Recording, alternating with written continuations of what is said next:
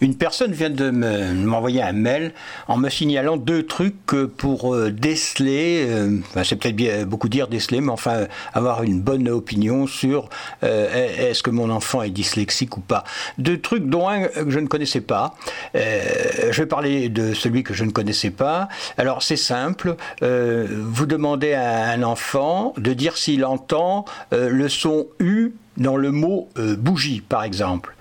Euh, ou encore de supprimer le premier son du mot cravate, ou la seconde syllabe du mot cinéma.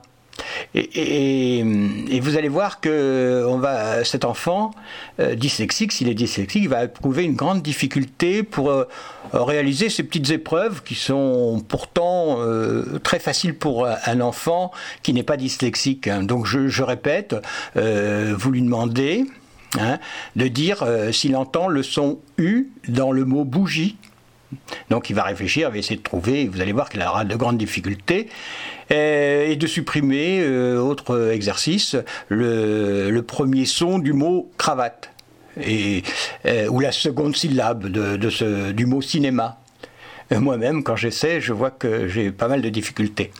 le deuxième truc, c'est, euh, je crois que j'en ai déjà parlé, moi, en ce qui concerne les agendas, euh, mais là, c'est euh, lui montrer une sorte de damier, bah, par exemple un damier pour, les, pour jouer aux dames, mais ce serait mieux si, si, le damier est plutôt de différentes couleurs que le noir et blanc, encore que ça marche paraît-il, et euh, dans laquelle euh, on va euh, bouger un peu le damier de façon à, diminuer ou à intensifier les, les, couleurs du damier.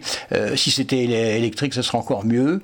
et, comment l'enfant dyslexique va avoir du mal à, passer, à voir la transition d'une couleur à une autre. moi, je trouve ça un peu compliqué. moi, simplement, ce que je dirais, par rapport à mon expérience, vous remplissez un agenda euh, et vous lui demandez euh, un agenda avec deux couleurs, hein, ou par exemple samedi et dimanche est d'une autre couleur, puis la semaine euh, d'une autre, et de lui demander de, de, le lire en ayant mis quelques informations, quelques rendez-vous par-ci par-là, vous allez vous rendre compte que si votre enfant est dyslexique, il aura beaucoup de mal à, lire un agenda.